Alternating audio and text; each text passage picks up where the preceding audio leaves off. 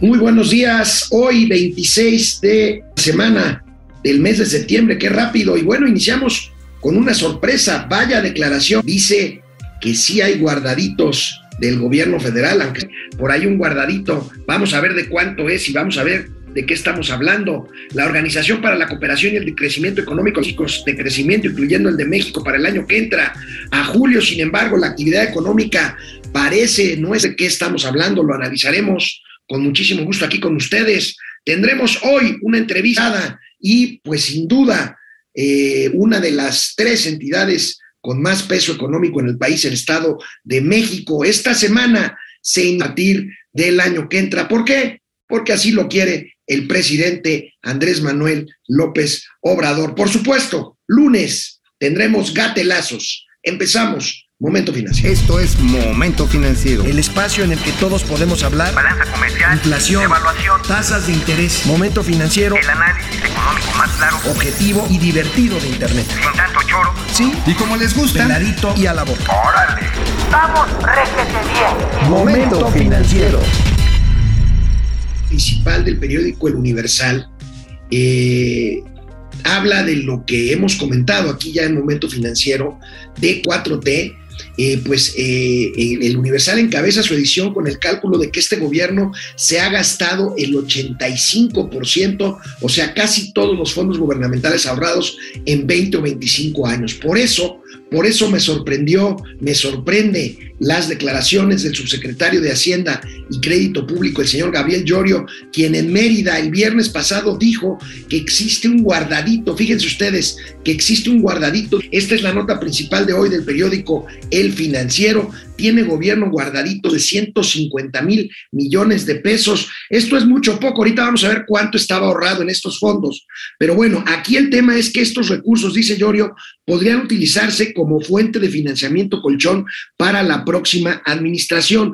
Dice que es un colchón de liquidez en la tesorería que no estarían vinculados al presupuesto. Bueno, aquí lo grave, lo delicado, lo raro es que si no están vinculados al presupuesto, pues entonces ¿a qué están vinculados? Se están pasando a la Cámara Cámara de, Diputados por, por ya saben dónde, por el arco del triunfo, porque pues esto es potestad exclusiva de los diputados determinar qué se gasta y en qué, de dónde viene este guardadito. Hay analistas que estiman que son excedentes en contrataciones de deuda, estas que dicen que no hay deuda. Bueno, pues aquí un tema además me llama la atención de que Llorio hace hincapié en que esto podría ser un colchón para la siguiente administración. Bueno, pues por lo menos están cuidando pues hasta ahorita todo parece indicar, ellos creen que sea la corcholata mayor, Claudia Sheinbaum, que es la favorita del presidente López Obrador y que de ser la candidata esperarían que ganara la elección. Yo tengo mis dudas, yo creo que puede ser una elección todavía competida, pero bueno, parece que están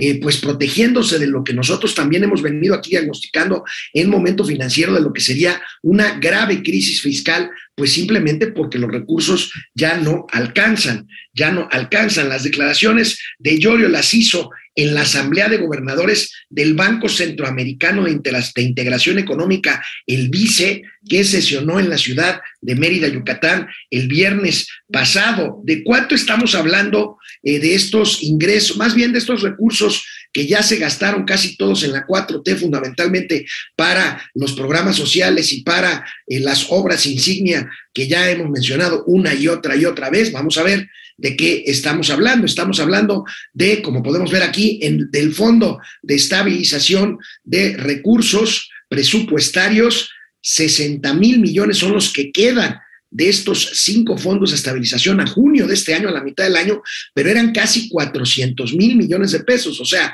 esta, esta eh, bolsa de 150 mil eh, millones de pesos pues es un poco menos de la mitad de lo que había en estos fondos de estabilización. La pregunta sigue siendo, ¿de dónde vienen? ¿Por qué son? Eh, ¿Por qué están al margen del presupuesto? Y bueno, pues vamos generando año tras año y van creando una acumulación de efectivo en la caja, que se tomen acciones para dejar planchado el primer año del próximo gobierno en términos financieros. Dice Llorio, además de un colchón de liquidez, refinanciar la deuda y bajar lo más posible los vencimientos del 2000. Primera plana, el día de hoy nosotros vamos a tratar de averiguar de qué está hablando el subsecretario Gabriel yo que dice, insisto, que probablemente esto venga de excedentes de deuda. Hay algunos otros analistas que se preguntan, bueno, ¿y de qué estamos hablando? Si se supone que todo esto debe de estar perfectamente transparente y fíjese, el Banco Centroamericano de Integración Económica, pues su presidente hizo graves declaraciones también el fin de semana ayer en Mérida, este eh, titular del vice del Banco Centroamericano de Desarrollo, eh, pues dice que el Banco Mundial y el Fondo Monetario Internacional y otros bancos de desarrollo, y más bien el, el, el, el, financiamiento a la planta productiva, y fundamentalmente estamos hablando de pequeñas y medianas empresas. Bueno, pues vaya, vaya que hubo nota en, en este Mérida el pasado viernes y bueno, pues aquí, aquí se los tenemos. Mientras tanto, les quiero comentar que como resultado de la caída, más bien de, del mundo, y bueno, cuando digo la mayor parte es porque así lo hicieron Alemania, Inglaterra, este, los países de, Europa exactos, hará lo propio el Banco de México este jueves subirá 75 puntos base, lanzado por otro populista en, en, Drogan, este, pues simplemente con una inflación, no, él decide que esas recetas neoliberales no funcionan, que se le viene a los turcos que con ese tipo de inflación pues eh, promueven más el calentamiento, el sobrecalentamiento de la economía, bajando las tasas de interés. Drogan, por supuesto, quiere más crecimiento económico. Esto va a cobrar un alto, un alto impuesto eh, en forma de inflación y en forma eventualmente de recesión económica para los que buscar nuevos eh, mecanismos mientras la economía del mundo funcione así. Esto en el manejo de finanzas públicas de sus países, bueno, lo hemos visto una y otra y otra vez con países eh, latinoamericanos, lo vimos, lo vimos con los gobiernos eh, populistas a partir de Luis Echeverría, Jesús, José, José López Portillo, aquí en la eh, en el país, en nuestro país, en México, bueno, aquí lo vimos, las consecuencias que tuvieron pues estas,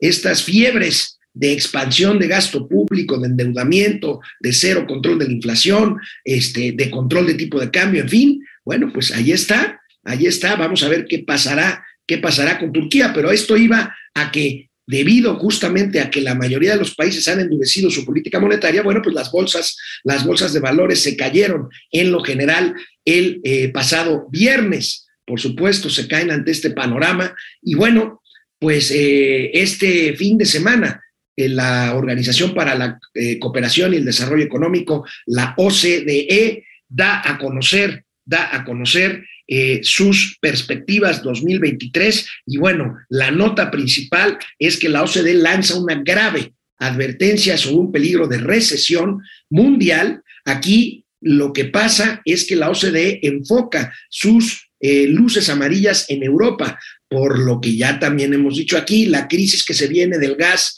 en Europa y de la energía en general eh, ante el invierno que es inminente, pues ya estamos en el hemisferio norte en otoño, el invierno se viene y bueno, pues eh, parece que esta crisis y otros factores, la guerra por supuesto en Rusia, propiciarán una grave recesión en Europa, en la mayoría de los países europeos, en Estados Unidos pues la OCDE no prevé una recesión como tal, pero sí una baja en el ritmo de crecimiento. Y pues aquí tenemos estas previsiones de la OCDE. Estamos hablando de un crecimiento previsto del 2023 de 2.2% a nivel mundial, en el G20 igual 2.2%, en la zona del euro, fíjense, 0.3% es materialmente un estancamiento, pero aquí vienen las señales malas. Alemania Alemania prevé la OCDE que se caiga su economía menos 0.7%, este, Canadá apenas 1,5%, Estados Unidos, ojo, aquí otra alerta, Estados Unidos prevé la OCDE que crezca solo medio punto porcentual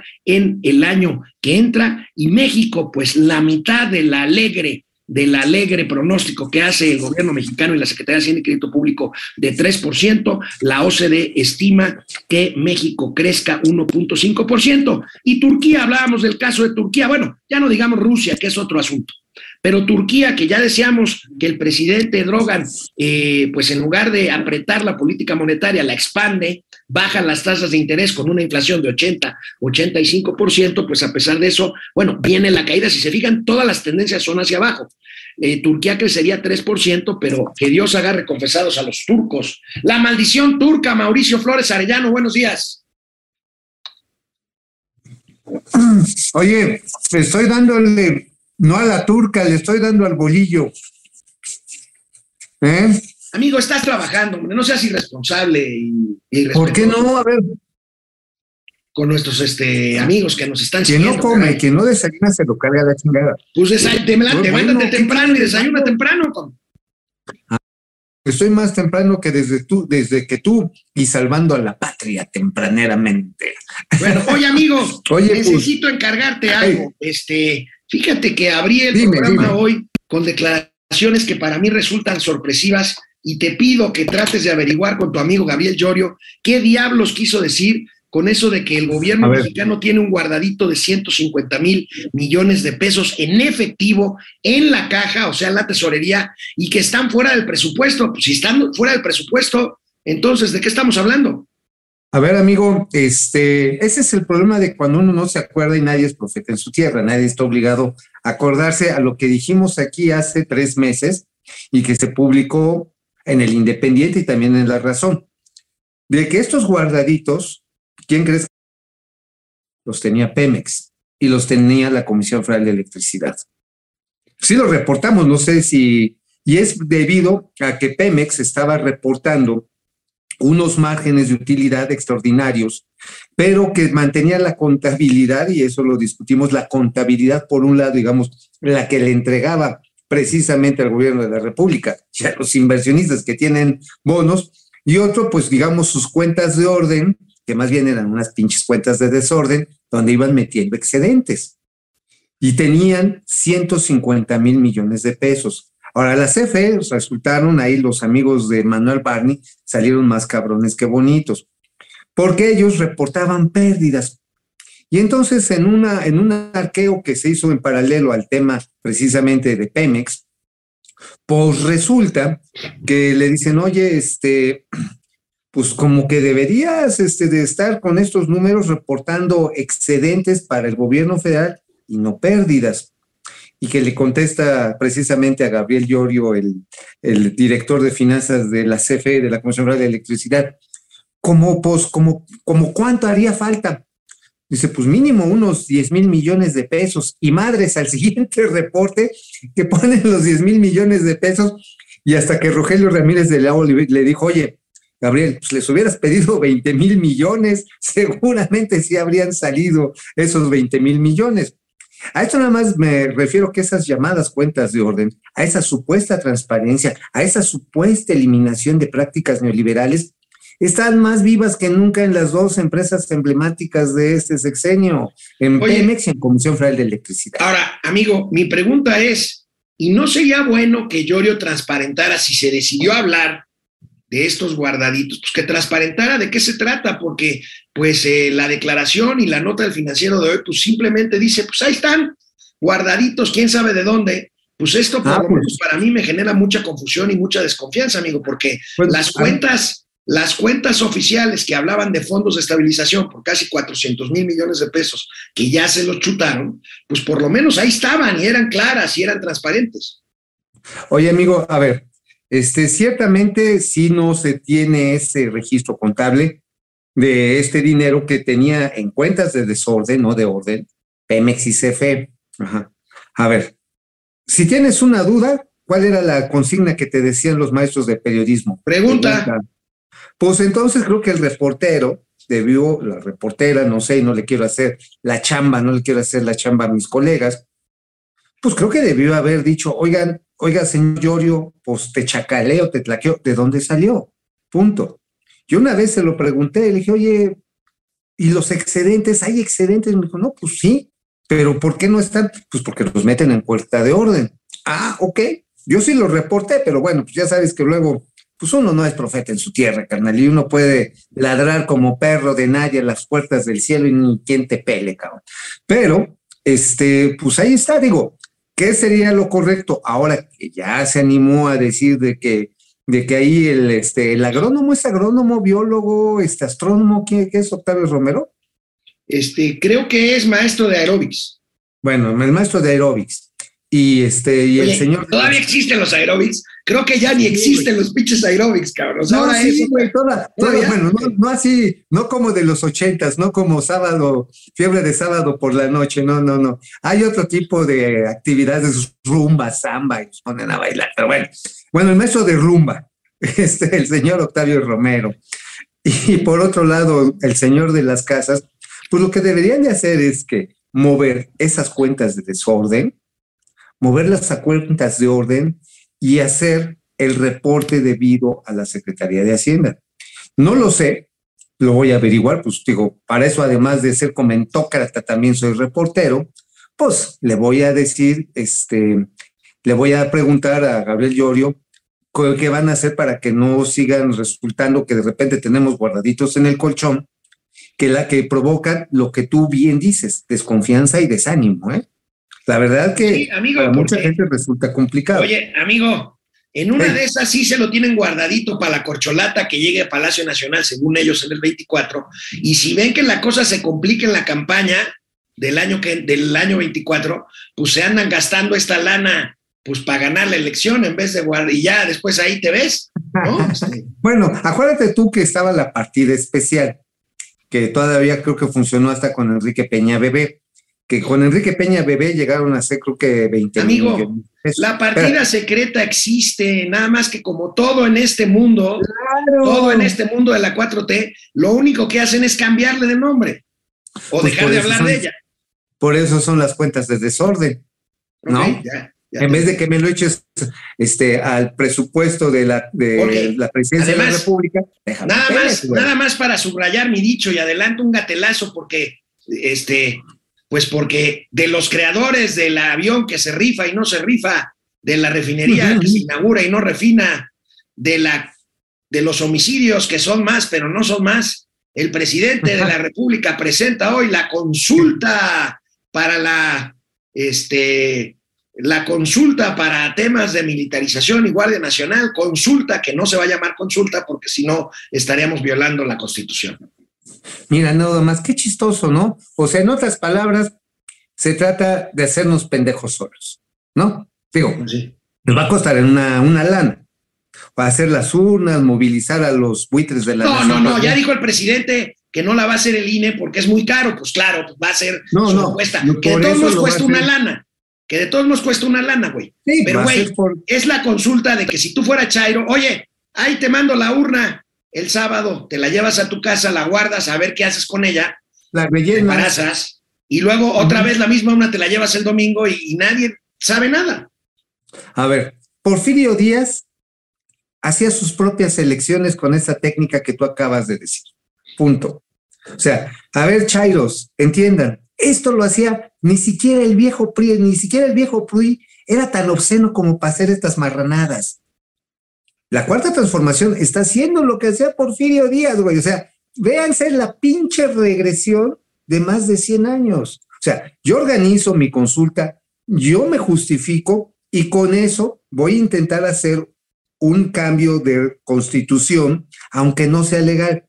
Que no podría pasar, yo creo que difícilmente los ministros podrían de la Suprema Corte de Justicia avalar esa chingadera.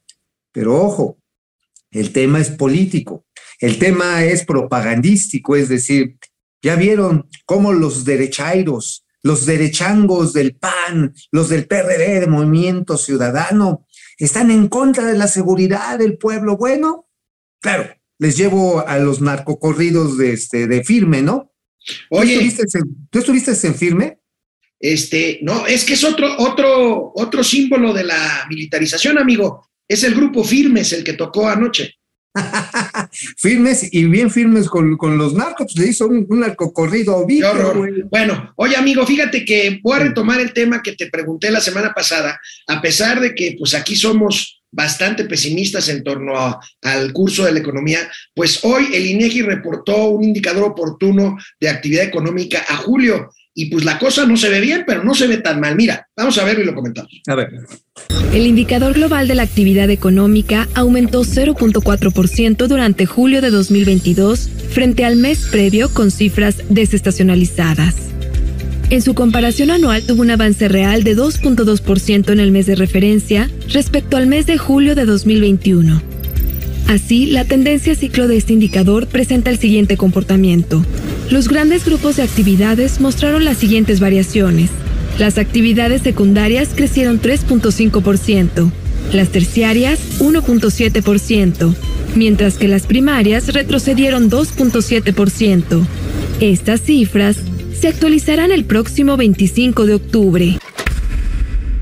Bueno, hermano, lo que estamos viendo aquí es que las operaciones de crecimiento de la actividad económica, sobre todo la secundaria, la manufacturera, la minero metalúrgica, está teniendo buen desempeño, 3.7%. Sin embargo, ojo, dice 2.2% en su perspectiva anual.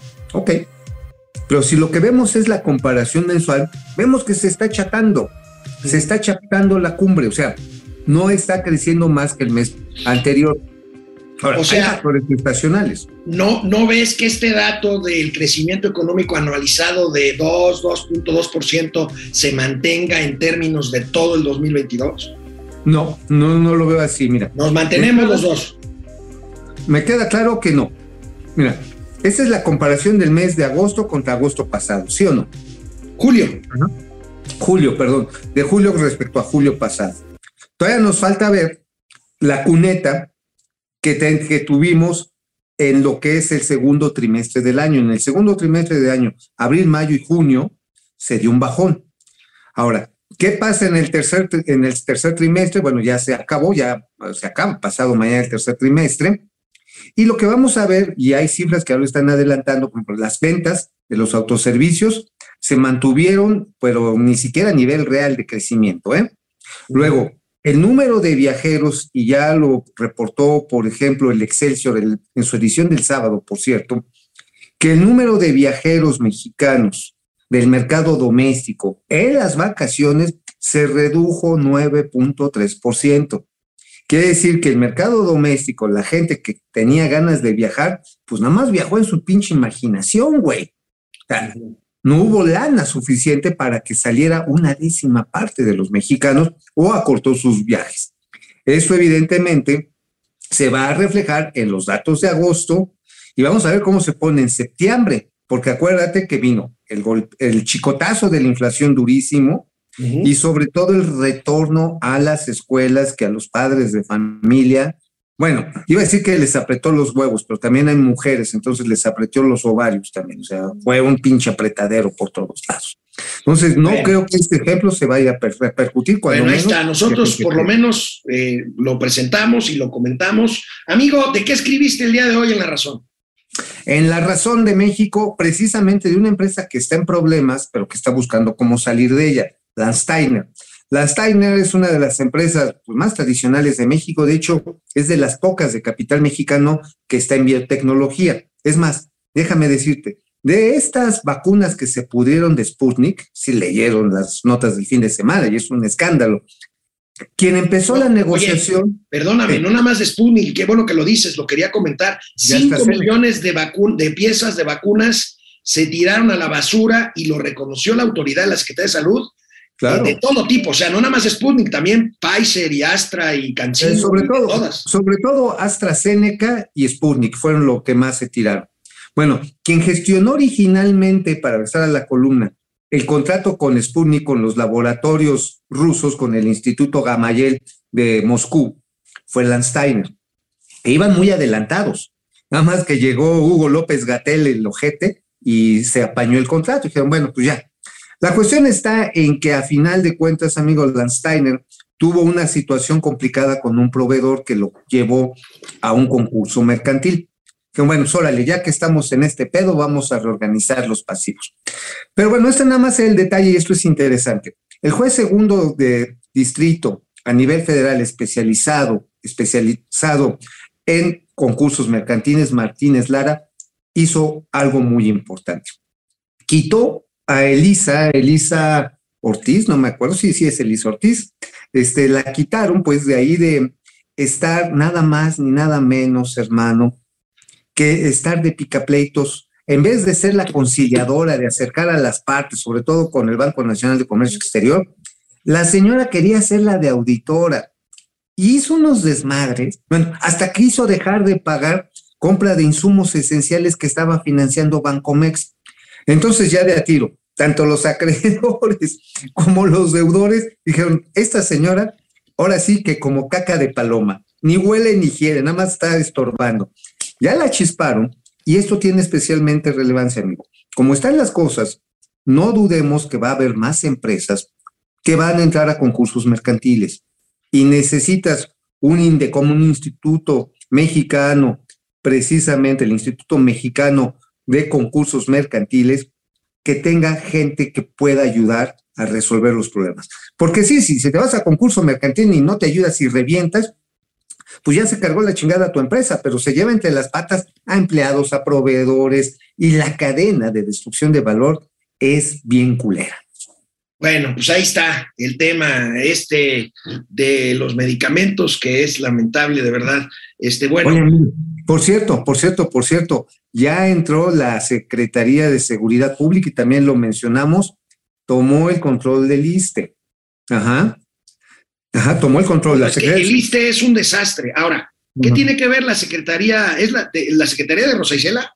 Ajá, sí, Rosa Isela se metió. ¿Qué tiene que ver con el ISTE? Pues por la cantidad de pinches robos que hay, carnal. Mira, se robaban los medicamentos, se robaban las citas.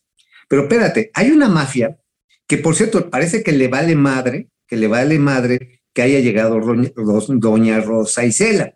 Siguen haciendo concursos a modo para ganarse una lana extra, como lo de imagenología que lo platicamos. Ahí está esta, esta señora almendrita, ¿no? Este, yo creo que va a acabar en la cárcel esta señora, ¿no? Bueno, mira, acuérdate, esta señora fue líder de las ayudantías del presidente, era de las que andaba ahí de gacelas cuidando, y yo soy muy amiga de la primera no dama, sí dama.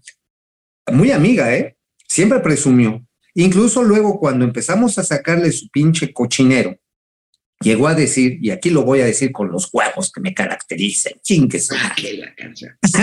No, mira, llegó a decir, es que a Mauricio Flores le están soltando una lana para que este, me eche de cabeza con lo de imagenología y las, este, y las citas suspendidas de cirugías.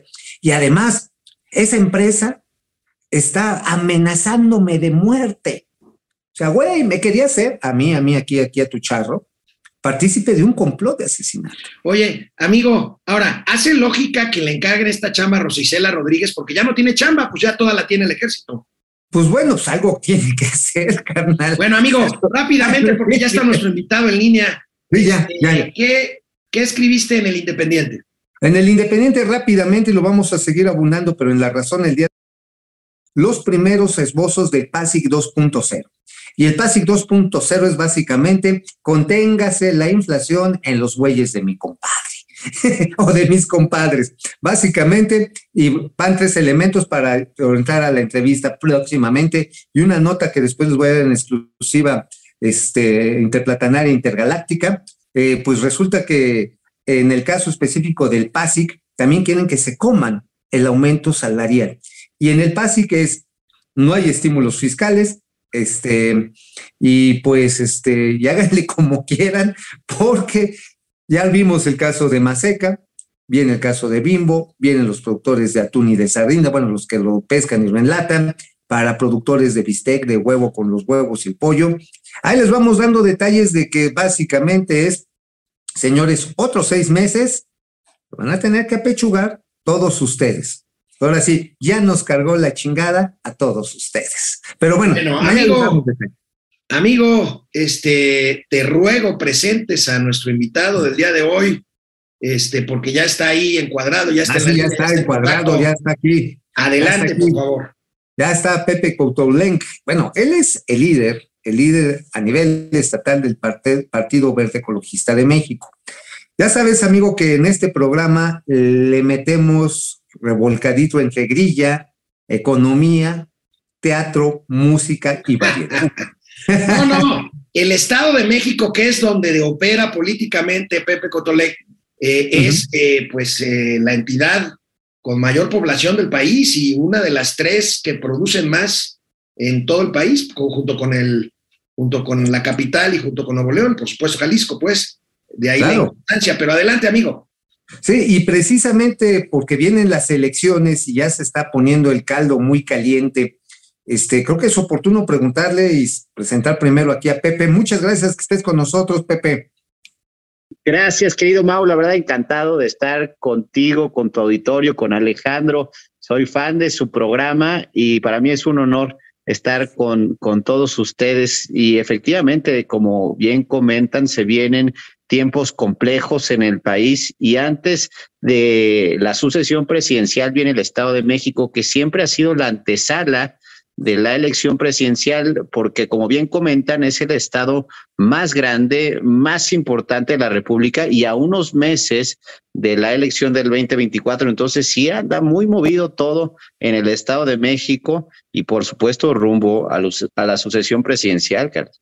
Sí. Oye, Pepe, eh, la pregunta primera, y si no la hacemos, no nos va a perdonar el auditorio, es, ¿ustedes van a jalar con Morena ¿Van a jalar con la alianza o van a jalar por su lado en la definición cuando se haga de un candidato? Digo, ya sabemos que va a ser Delfina Gómez por el lado de Morena. Eh, Alejandra del Moral se está moviendo por, por la alianza, muy probablemente PRIPAN, PRD. Ahora sí que en este choque de trenes, me encanta esa frase, como los locos Adams, ¿no? Este, ¿Dónde te ves tú? ¿Dónde se ve la militancia del Partido Verde? Fíjate, Mau, que desde que tomé el Partido Verde a finales del 2017, eh, había una máxima y era que los verde ecologistas nunca habían sido tomados en cuenta porque siempre íbamos en alianza. Durante 15 años el dirigente o los dirigentes estatales habían hecho alianzas que les convenían de manera unipersonal y eso llevó a que el partido perdiera el registro. Yo tomé una decisión que si llegaba a la dirigencia estatal, si me apoyaban, impulsaban para llegar a la dirigencia estatal, íbamos a ir sin alianzas. Y en el 2018, con esta dinámica, sacamos la votación más alta en la historia del partido, sin ningún tipo de alianzas. Esto era con toda una presión brutal por parte del gobierno del Estado, porque el presidente Peña, bien recordará, es del Estado de México, y venía una ola gigantesca de Andrés Manuel López Obrador. En el 21 había una misma presión que decía que como el Partido Verde a nivel nacional eh, había hecho una alianza con Morena, la presión iba a estar fuerte para que fuéramos en alianza también en el Estado de México y otra vez logramos ir sin alianzas y otra vez vamos, sacamos la votación más alta en la historia del partido. Hoy en día el Partido Verde es la cuarta fuerza por encima de Movimiento Ciudadano, incluso algunas encuestas nos posicionan al doble. Y esto ha sido una constante. Entonces, yo a la pregunta expresa que me haces, creo firmemente que si es una fórmula que nos ha funcionado el ir solos y hemos trabajado todos los días, se siguen sumando distintos cuadros en el Estado de México, ¿por qué no seguir esa misma línea de ir solos? Somos el partido que más ha crecido de manera exponencial en las últimas elecciones y en las encuestas nos posicionan muy bien. Eh, Pepe, te saluda Alejandro Rodríguez. Oye, eh, mira, este, vaya revelación la que nos estás haciendo, pero tengo que hacerte eh, la, pregunta. No, no están, si van solos en el Estado de México y eventualmente en otras elecciones, pero hablemos exclusivamente del de, Estado de México, ¿no están con ello contribuyendo a dividir el voto y, y con ello a su vez fortaleciendo a la candidata a vencer, que es la candidata de Morena? Bueno, Alejandro, nosotros hemos estado dedicándonos a crecer el Partido Verde a lo largo y ancho en los 125 municipios del Estado de México. Si me siguen en redes sociales a través de Pepe Coutolenco, Verde Domex, pueden constatar que es un trabajo de todos los días de lunes a domingo. Y esto ha hecho que el Partido Verde eh, haya crecido. Al final del día, nosotros, eh, si vamos a competir, es porque queremos ganar, más allá de hacerle el caldo gordo a uno o a otro candidato, creo firmemente que podemos ganar y dar la sorpresa como la dio el Pollo Gallardo en San Luis o como la dio Samuel eh, en Nuevo León. ¿Por qué? Porque somos el único candidato pues, que no tiene cola que le pisen, somos un candidato, eh, pudiéramos eh, ser un candidato joven, fresco, con buenas ideas y más allá de ver sumas y restas, estamos enfocados en qué es lo que vamos a presentar, qué plataforma política, qué soluciones, qué problemas son los que tiene el Estado de México, porque la gente, si algo tiene claro, es que ya están hasta la madre de los mismos. Perdón por mi francés. No, bueno, está bien. Aquí se, se permite el francés y el arameo, ¿eh? Ni te apures. Oye, Pepe, a ver, eh, siguiendo un poco la pregunta de Alejandro, efectivamente, tú dices, no me quiero juntar con melón o con sandía, quiero hacer mi propia, eh, digamos, eh, mi propio programa porque estoy creciendo. ¿Se adherirían otros chiquipartidos ahí que andan ahí dando lástimas, como el PT? El PT en el Estado de México, pues, y creo que allá es un, un partido mexiquense, hay varias organizaciones, bueno, no quiero hablar del PRD porque es como hablar mal de los muertos, este, pero en un momento dado sería factible que pudiera el PRD congregar a este grupo de partidos minoritarios. No quisiera adelantar nada, Mau, pero hace algunas semanas hicimos una alianza legislativa, el PT, Nueva Alianza y el Verde Ecologista y los diputados eh, independientes. Y esto ha funcionado muy bien a generar la presión suficiente para sacar adelante nuestras iniciativas. Esto ha funcionado tan bien que hemos empezado a explorar, pues sí, una posibilidad de ir en una alianza política rumbo al 23. Y te comparto también Adelante, adelante. Adelante, adelante. adelante. Sí, no, fue nada más un problema. Ahí, ah. Recording in progress. Ahí está. Adelante. Y, y, te comparto también algo que sucedió el día viernes, Alejandro Mau. Eh, Juan Hugo de la Rosa, que es un, perfil, un personaje muy importante en el Estado de México, que ha gobernado el municipio de Nezahualcóyotl, uno de los más grandes del país. También estamos empezando a trabajar en conjunto para llevarle beneficios a las y los mexiquenses. Es que ahorita nosotros estamos enfocados, pues al final del día, en dar resultados, más allá de, de, cómo pudiéramos competir. Todavía no son tiempos, ahorita es tiempo de hacer una plataforma política. Eh, para terminar, Pepe, este, entonces quiere decir con esto que me acabas, que nos acabas de decir, no tienen todavía un nombre. ¿Nos podrías adelantar algunos prospectos de quién podría ser el candidato del Partido Verde en el Estado de México?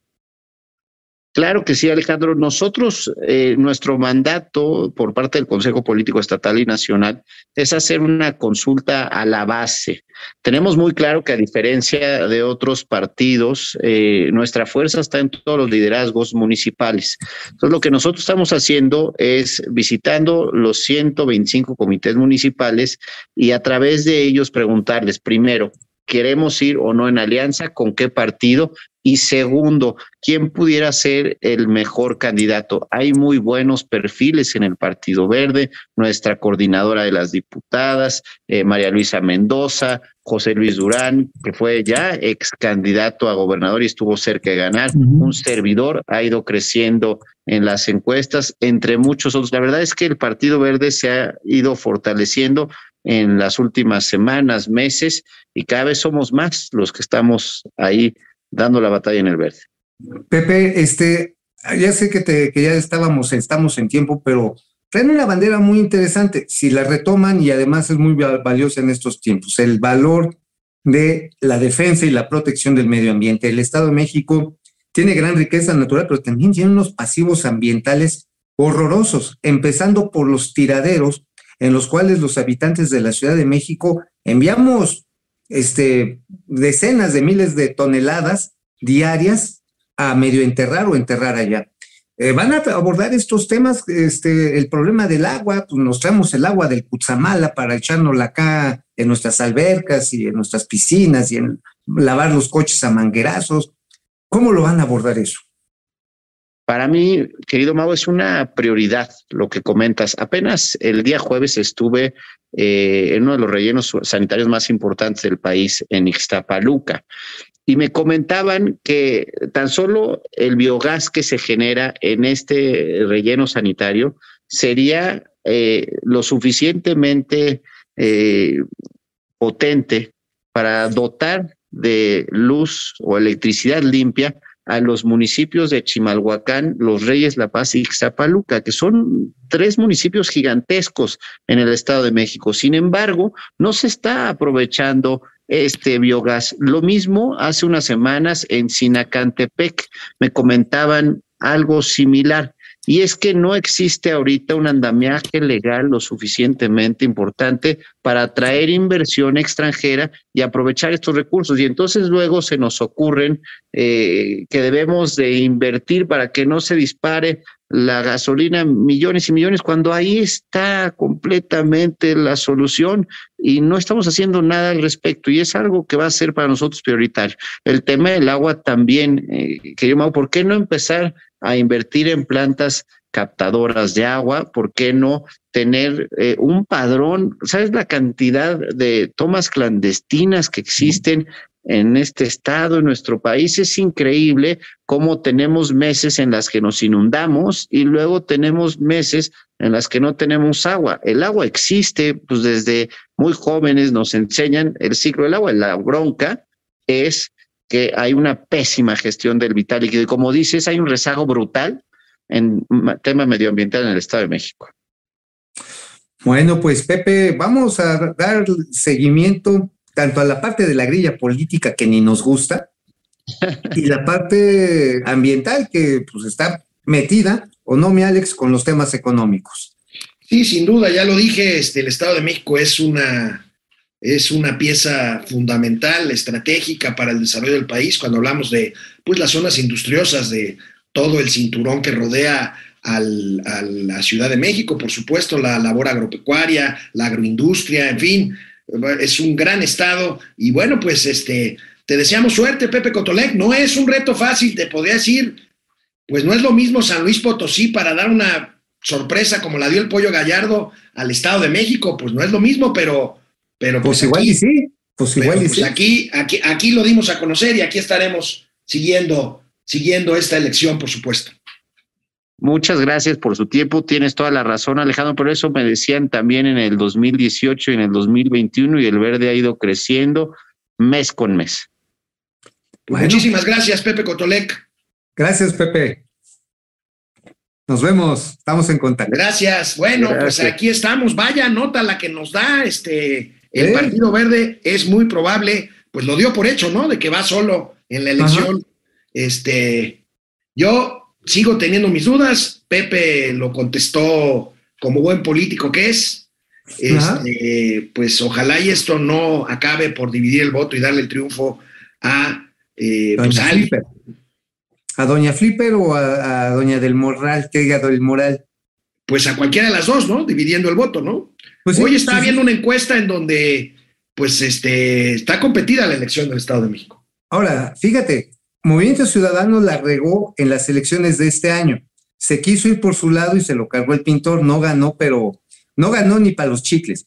Sin embargo, en el 2021, cuando juega, solo gana. son momentos difíciles y va a estar realmente de nervio, va a estar así de, de cierre de foto. Bueno, vámonos, amigo, a un corte para regresar con los gatelazos. Sí, sí, sí, sí, vamos, vamos, vamos. Bueno, pues vamos revisando aquí. Fidel Reyes Morales, buenos días, Fidel. Aquí es donde estamos firmes con las consultas, pero casi se descarrila el metro. Pai Blancas desde, o Pipe Blancas desde Monterrey, José Luis Estrada, Herrera Estrada. Hola, par de dos. Hola, ¿cómo estás? ¿Qué ondita? Pepe Almazán Mendiola, ¿aquí él culpará el gobierno de Morena por la mala organización y violencia en el concierto Grupo Firme? No, pues a Calderón, a Calderón, a huevo. José Luis Flores, Mariano, Alex y Mau, ustedes que sí saben de negocios, ¿son ciertas las cuentas que da el gobierno sobre Pemex? Pues no. Pues no, no, no dijimos que tienen cuentas de desorden y de ahí salió el guardadito, ¿eh? Ahí nomás. Luis Quijano del narcotráfico, ¿de dónde más? Además en efectivo.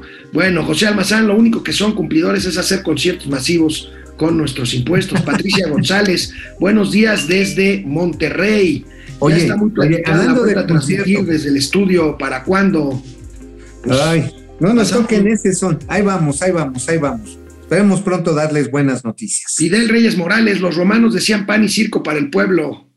Lidia Castañeda, buenos días. ¿Qué tal el circo para el pueblo? Porque allá los golpes no faltan, las mascotas de López, como él les llama, da tristeza ver tanta ignorancia. Oye, pero a ver, hubo gente, digo, a mí me caga la música ranchera, ese tipo de música que es que campirana, a mí en lo personal me caga. No es música ranchera, ¿o sí?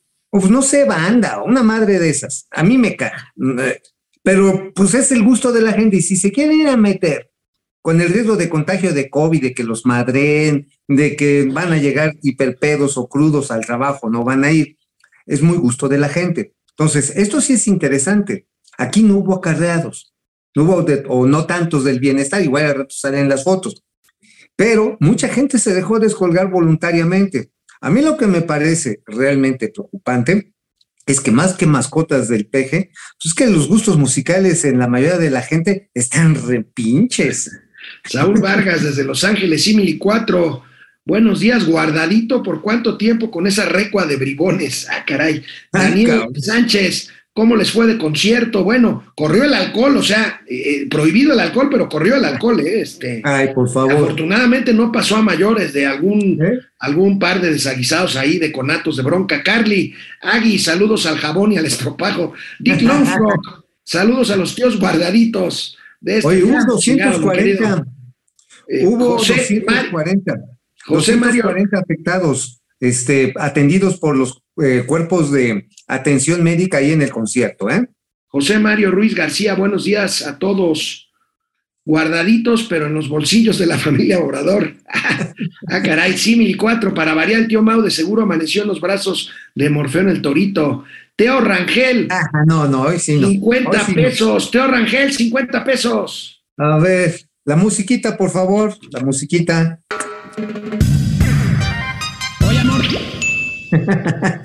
Dick Longstro, ¿qué sentirá el anciano al querer expropiar Santa Fe, apoyándose en un decreto de su archienemigo, Porfirio Díaz? ¿Qué necesidad, no? Qué difícil es ser Chairo, dice Dick Longstro. Sí, cara, qué difícil. Oye, pero además, estaba escuchando a un subprocurador hoy en la mañana con Ciro Gómez Leiva, muy interesante, porque dice, no, no, a los que vamos a chingar son a los que se metieron en invasiones en que cualquier momento de la historia. Madres, pues se van a chingar a todos. Porque recuerda, este país, la urbanización y sobre todo la del Valle de México, se hizo en función de invasiones. Toda la zona limítrofe del Valle de México fue en base a invasiones. Claro. Y, si deja, y, no, y, no, limítrofe, o sea, eh, zonas, por ejemplo, como Santo Domingo, que está pegadito a Ciudad Universitaria, pues fue durante años una zona de, de, paracaidistas que se fueron regularizando poco a poco y como esas muchísimas zonas en, el Ajusco, en la mancha urbana. El Ajusco, hermano. Pierde el, el Ajusco, pierde el Rosario desde Tampa, Gilberto Alvarado, los fondos son como el de la señora de antes, le sacaba el dinero al marido cuando estaba dormido. Greg SP, saludos a los supersabios de las finanzas. Gracias. Aunque no entendieron cuando les dije que Rusia está esperando un invierno crudo para rendir a Europa. Alex solo pensó en las operaciones militares. No, Greg, le, lo comenté que, que, que, uh -huh. habían, que había sido pillín, pero bueno, no, no, no, no me oíste. Sara, Husky, ayer el Zócalo, olla de analfabetismo, sudor y cilantro. Órale. Puta, qué feo. Pero mira, Hapsi, mira yo, Hapsi, sí les, yo, sí les, repito, respeto sus gustos, pero qué pinches gustos tiene. Hab 5252, saludos al presbítero y al diácono de las finanzas. ¿Habrá alguna oración que nos salve del inminente desastre fiscal que se avecina? Pues, este, pues mira, solamente se me ocurre el que vamos bien es algo así como Padre Nuestro, qué bueno es esto. Padre Nuestro que estás en el banco, hágasenos un cheque, vénganos la plata y bueno. líbrenos de todo SAT. Amén. Bueno, este, eh, a ver, ah, caray, ¿dónde estoy? Pierde el rosario, ya lo dije. Eh, Gres, Greve, Greg SP, Sara Husky, Hab 5252, JH Larab, este, que no se te vaya a atorar, amigo.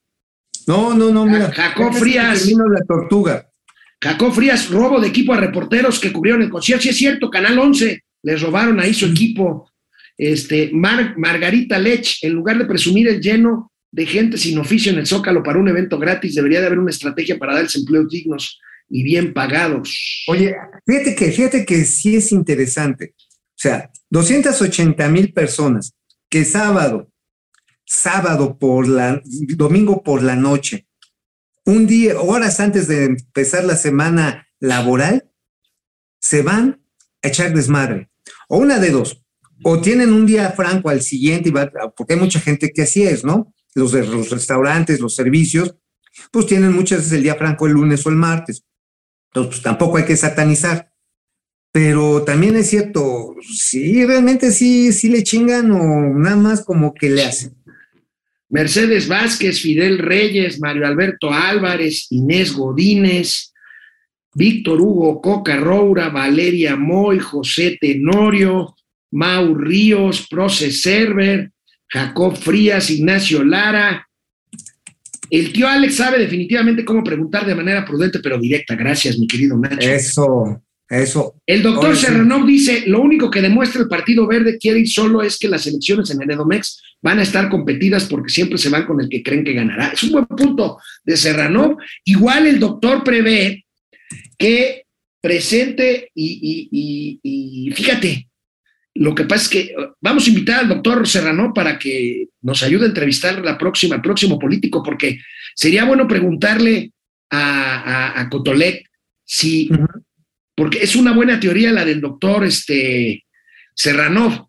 Probablemente presenten un candidato que decline contra el que vaya adelantado a un par de semanas antes de la, de la elección. No, no- sería ser. la primera vez ni la última que lo hiciera el verde.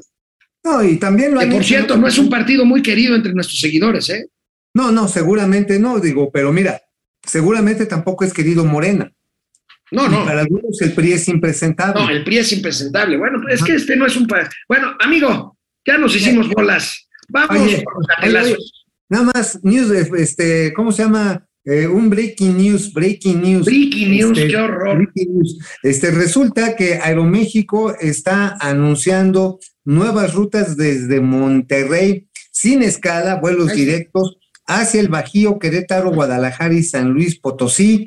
Y esto, amigo, pues habla de que, pues, de que empiezan a mover las operaciones que habíamos dicho de la. Ciudad de México hacia allá. Con las grandes ocurrencias, ahora resulta que para ir a algún lugar vamos a tener que pasar por Monterrey o por Guadalajara. Ah, Ya sé que bueno, nos van a odiar porque así decían ellos de los chilangos, pero bueno. pues, No, ¿qué pero, pero a ver, si tú estás en Monterrey y tienes un business en, este, en Querétaro, pues ¿para qué chingados pasas por la Ciudad de México, que es un desmadre? ¿No? Bueno, vamos con los gatelazos. A ver. Antes de los gatelazos, pues se enfriega y qué bueno y se lo agradecemos mucho. Contestó el subsecretario de Hacienda y Crédito Público, Gabriel Llorio, al tema del guardadito de 150 mil millones. ¿Qué te dice Gabriel Llorio, Mauricio? Mira, textualmente nos está diciendo que no es un guardadito, que eso fue algo que se lo puso la prensa. Este dice, dije, y dice, dije que el objetivo de política de liquidez era dejarle 150 mil millones de pesos cuando menos a la nueva administración, que el colchón de liquidez es cuando menos de ese monto, pero lo confunden con el tema presupuestal. Se trata de un aspecto de política y liquidez financiera, y que sí, que ya tienen este colchón, este colchón, siento, y el objetivo es cuando menos dejar esta, este monto, y que por otro lado está este, todos los temas que, este, que de la renegociación de deuda para que de una u otra manera se generen este se generen condiciones más propicias para mantener este colchón y dejarlo a la próxima administración. No Mañana lo seguimos comentando, si te parece, seguramente. Me parece, va- ¿Mande? me parece correcto. Seguramente habrá una respuesta también a los editores del periódico financiero. Mañana Claro. lo comentaremos. Eh, aclaro, por cierto, eh, porque luego hay mucha confusión cuando me dicen cosas buenas y no tan buenas en Twitter. Momento financiero no tiene nada que ver con Ujú. muy queridísimos amigos, colegas entrañables de muchos años, pero Momento Pero- Financiero es una cosa y el periódico El Financiero es otra cosa. Cuando nosotros citamos notas del periódico El Financiero o de la tele del financiero Bloomberg, así lo hacemos notar en nuestras informaciones. Bueno, vamos con los gatelazos. Amigo, ayer, concierto del grupo Firme y el presidente pues se puso chistosito hoy en la mañana. A ver, a ver, desayuno payaso. porque no les gusta, como diría mi amigo López Doria. La música del grupo Afirme, dice. No, es firme. Grupo firme. ¿Y cómo se llama esa canción famosa que aplica? Ya supera. Ya superan. Ya, supérame porque yo ya te olvidé hacerlo tú también. Esta historia se borró. Muy bien y este una eh, buena iniciativa de la jefa de gobierno. Oye, ¿por qué no cantó mejor el corrido que le hicieron los de firme? Le hicieron a Ovidio. Digo, se lo liberó, cabrón, pues de una vez. ¿eh? ¿no? Bueno, pues ahí está, amigo, la política. Bueno, amigo, vaya escándalo. No, primero, antes de Ayotzinapa, vamos a ver el trabajo del fin de semana del Champ. Ah, no, ahí va. Señor, ¿ya vio qué hora es? Ya son las dos, dos con diez. ¿Y qué se supone que está haciendo? Estoy haciendo este, un reporte de daños, ¿no? Pero ¿quién le dijo que hablar por teléfono es hacer un reporte? Tú, ¿Yo? ¿Cuándo? el viernes, ¿El viernes? ¿Qué hicimos el viernes? No, no sabes. Nos lo llevamos a macanear y nos lo volvieron a ponchar. Anda de un humor. Oye, cuando vengas tráete tus repetidas, ¿eh? Ándale, ¿te compraste la caja? No, pues ya te las selfies, Chelito, ya te las selfies, ¿eh? oye, no trabajan, ganan en dólares y ni se despeinan. No, pero estoy trabajando. Ando buscando al tonto que te lo crea. Ah, pero si estoy haciendo un reporte. Pues así quedamos, canciller. una cara entre los dos. No, pues sí, ¿va? ¿No quiere conectar el teléfono para que sea más real? Sas, sas, sas. Bueno, nada más no se me desvele mucho, ¿eh? Es de que me quedé espantado. Pues cómase su bolillo y trate de dormir. Prefiero una torta de, de tamal. No, señor, no se puede comer una guajolota cada vez que se me espanta. Amigo, la, desmañana- la desvelada que se puso el presidente en el sismo del miércoles fue, ¿no? Miércoles o jueves fue. No, fue el viernes, el lunes, güey. No, no, el lunes fue el. El miércoles Ah, fue el de la noche, sí, la el de la madrugada, que sí. estaba ahí el presidente en la oficina de su secretaria, ahí con todo y taladro, ¿no? Más bien fue la madrugada del cumple- de mi cumpleaños, el 22. La madrugada del jueves. Bueno, amigo, vaya escándalo con el caso de Ayotzinapa. Fíjate que el sábado la columnista de Reforma, Penny Ley Ramírez, publicó completo, publicó completo el informe de Encinas, este que estaba todo testado, o sea, todo tachado, que presentó Encinas, pero pues que la verdad es que no traía, deja mal sabíamos parados a todos. pasado.